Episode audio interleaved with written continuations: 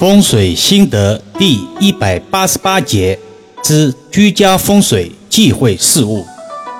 世人喜欢在家中摆放一些所谓的风水法器，以便提升个人以及阳宅风水气场。有需求就有市场，市面上到处充斥着所谓的开光风水法器，让人目不暇接。易遥老师曾经说过。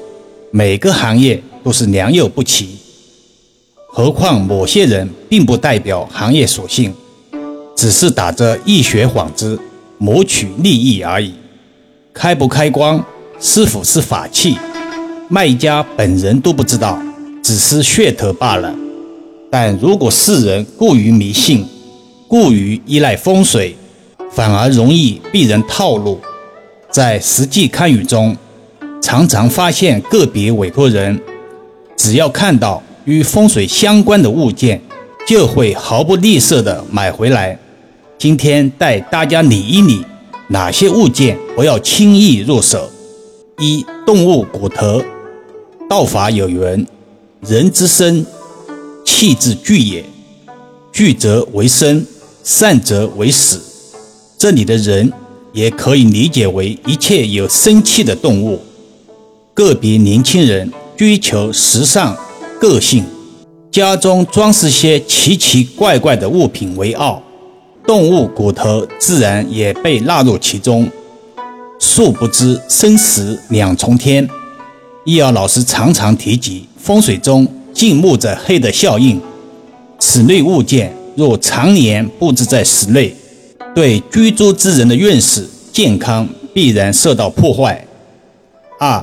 伟力吉祥物，五帝钱、水晶、貔貅等等，在风水中常用的辟邪驱煞之物，但由于其本身的稀缺性、不可再生性，不可能完全满足市场需求，就出现了有人利用树脂、塑料仿制貔貅、白菜、石狮、水晶等，利用甲骨币的方式仿制五帝钱。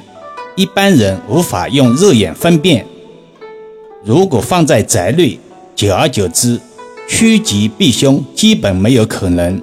如果摆放不妥，则有影响宅内气场之忧。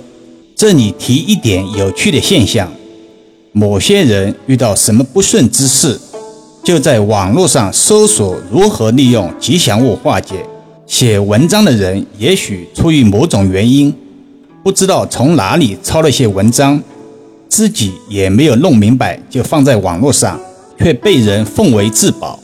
三，枯木干花，无论是古籍风水中的寻龙顶穴，或者是现代阳宅风水的画龙点睛，都对风水中的内植有一个基本要求：春意盎然，生机勃勃。否则，再好的龙脉，如果山川平原，也就是所谓的目标地，树木枯枝败叶，毫无生气，也被视为恶龙。在现代阳宅中，由于枯木干花容易打理、比较美观等原因，逐渐受到世人追捧，但却忽略了死气沉沉对阳宅风水带来的不利煞局，导致家运莫名下滑。由于篇幅的关系。今天只能聊这么多了，但家中风水忌讳事物远远不止以上三种类型。易遥老师每次的分享都是通过深入浅出、通俗易懂的方式来阐述相关理论，希望有缘人能借此打开思维。又到了轻松结尾时段了。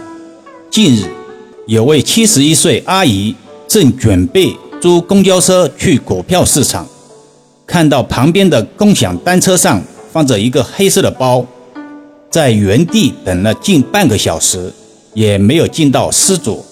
捡起包后，因为眼睛不好，请身边同伴把黑色包内的快递件中的电话找到了，便打电话给失主。本来这是一件拾金不昧的好人好事，但离奇的事情却来了。当失主接到电话后，竟然要求阿姨把他的包送过去。否则就马上报警。真是天下之大，无奇不有。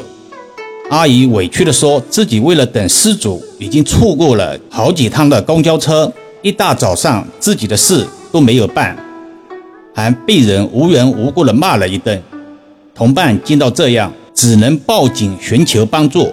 说到这里，易遥老师不禁感叹：气场这东西，果然不分男女老幼，失而复得，本是人生一大幸事。却被施主自己一手好牌打得稀碎。好了，更多分享请至易遥文化主页收听、点评、转发、收藏，或者搜索关注公众号“易遥文化”。